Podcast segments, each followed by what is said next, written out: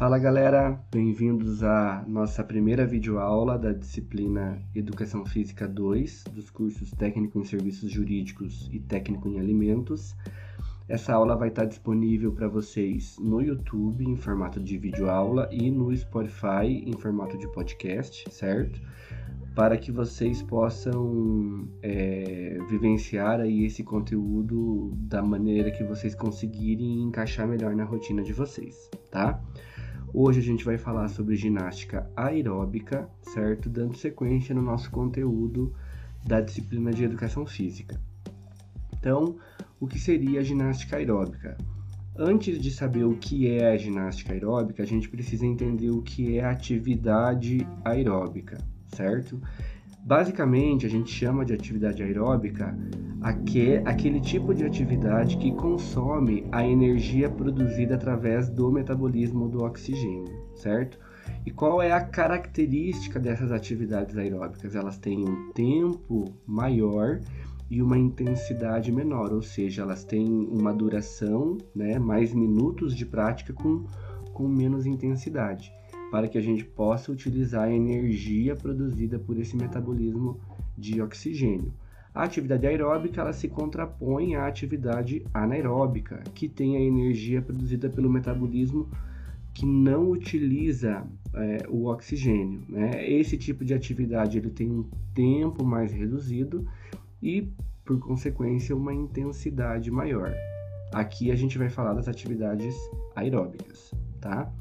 Então, a ginástica aeróbica é uma atividade realizada por um longo período de tempo, geralmente superior a 20 minutos, com uma intensidade baixa, né? Realizada no ritmo de músicas, na qual são incluídos alguns passos de dança e outros exercícios.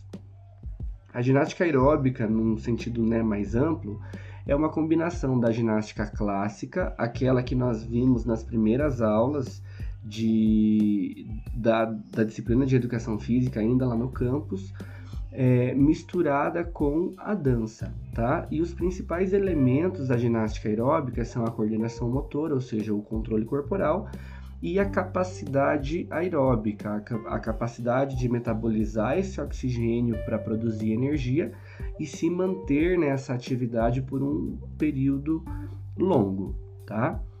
Um resumo histórico para vocês. No final dos anos 60, o Dr. Kennedy Cooper desenvolveu, junto à Força Aérea Americana, uma avaliação para medir a condição cardiovascular dos, dos militares, conhecido como teste de 12 minutos, né? ou teste Cooper, que provavelmente vocês já fizeram em algum momento da vida de vocês.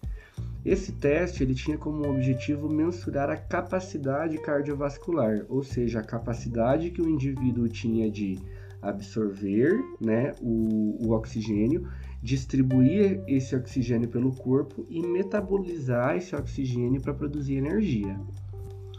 No início da década de 70, Jake Sorensen desenvolveu um programa denominado Aerobic Dancing, né? dividindo as aulas em flexibilidade, aquecimento, rotinas de dança, e roti é, rotinas de dança aeróbica e esfriamento. Basicamente, é, esse programa ele visava o desenvolvimento da capacidade cardiovascular através de exercícios de dança. E ele já tinha uma estrutura de aula, né, de exercício é, organizado. Essa divisão em flexibilidade é porque você tinha exercícios de alongamento, né? depois o aquecimento para preparar as articulações do corpo, depois vinham as rotinas de dança aeróbica, então vinham os exercícios de dança é, para o desenvolvimento corporal e por último o esfriamento, né? que a gente pode chamar de relaxamento ou de volta à calma, que eram atividades que buscavam o relaxamento e a diminuição da, da frequência cardíaca. E por último, em mil, é, aqui está 1882, mas na verdade é 1982, foi apresentado pela doutora Phyllis Jacobson né, uma proposta com mais fundamentos científicos para o desenvolvimento da aptidão aeróbica, Huxon Aerobics Esse programa, vocês provavelmente já viram algum relance dele em algum filme, em alguma série, porque eram aqueles programas de ginástica aeróbica que passavam na TV, né? Então, em canais de TV em determinados horários do dia, o, esses, esses, essas sequências de exercícios aeróbicos passavam é, na TV para que as pessoas pudessem fazer de casa. E também era possível comprar né, o material de, de áudio ou de vídeo para realizar esses, esses exercícios em casa. É, isso se desenvolveu a partir desse programa desenvolvido pela doutora Phyllis. Hoje a gente tem diversas formas de praticar a ginástica aeróbica. Algumas bastante conhecidas é, são o jump, a hidroginástica, é, o dance music, o fitness dance, né, que está em bastante evidência nos últimos anos, e o step, alguns exemplos. Uh, a prática da ginástica aeróbica ela oferece uma série de benefícios, tá? A prática regular, né? Praticar uma vez só também não, não, não, não vai adiantar nada, não é válido. Mas a prática regular ela vai ajudar com o fortalecimento muscular, né, em decorrência dos exercícios, a resistência aeróbica, então quem pratica a ginástica aeróbica de maneira regular consegue resistir a um exercício de intensidade baixa num tempo mais longo, né, uma corrida, por exemplo melhoria no sistema cardiorrespiratório.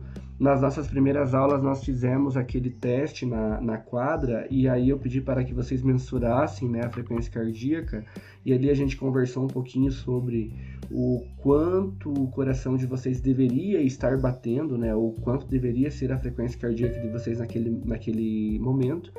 E a prática da ginástica auxilia para que o coração ele realize mais esforço com mena, menos batidas, né? É, e isso é o que a gente chama de melhora no sistema cardiorrespiratório.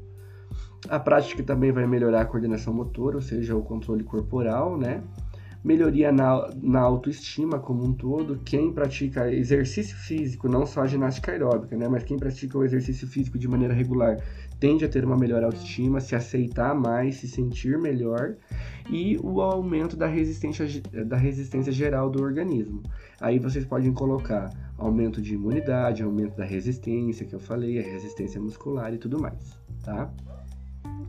Para realizar a ginástica aeróbica, a gente utiliza movimentos como andar, marchar, saltar, saltitar, girar, galopar, corridas e movimentos integrados dos braços, Basicamente, esses aqui são os movimentos naturais do corpo humano, né? aqueles movimentos que nós nascemos para fazer. Então, a ginástica aeróbica não é uma atividade complexa que demanda um controle técnico ou uma capacidade técnica fora do normal.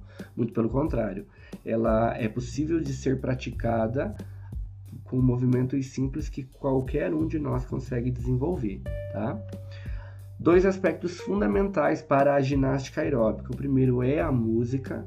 Então a ginástica aeróbica ela não funciona sem esse acompanhamento. É a música que vai determinar é, a, a, frequência dos movimentos né, e a intensidade da atividade e também uma sequência pré-definida de exercícios que geralmente tem uma complexidade crescente, ou seja, esses exercícios iniciam de maneira mais leve e eles vão aumentando a intensidade e a complexidade na medida que a pessoa vai se adaptando com a atividade. Então, a música e a sequência de exercícios são, são duas características. Então, para a gente terminar, uma síntese. A atividade aeróbica, então, é aquela que consome a energia proveniente do metabolismo de oxigênio, é isso que a gente chama de atividade aeróbica, tá? A ginástica aeróbica é uma atividade física realizada por um período longo, em uma intensidade baixa e combinando exercícios de ginástica e de dança. Os principais elementos da ginástica aeróbica são a coordenação motora e a resistência aeróbica. As primeiras atividades aeróbicas sistematizadas foram desenvolvidas na década de 1960, como eu dei o exemplo para vocês do teste Cooper, né? Entretanto, o primeiro programa de ginástica aeróbica é, com base científica foi desenvolvido em 1982, Hooks and Aerobics, e se espalhou rapidamente pelo mundo inteiro, né? Hoje são vários os estilos de ginástica disponíveis. Nós temos a hidroginástica, o jump, o step, como eu disse, o fitness dance que está muito em evidência, tem o, o fight combat também, que é, é uma atividade de ginástica utilizando movimentos de luta, né, para ter esse gasto é, calórico.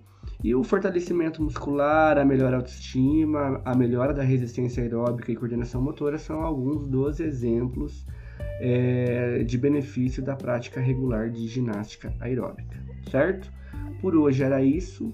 Uma boa semana para todos e não esqueçam de conferir na sala do Moodle as atividades que vocês têm que realizar é, nessa segunda semana de aula. Abraço!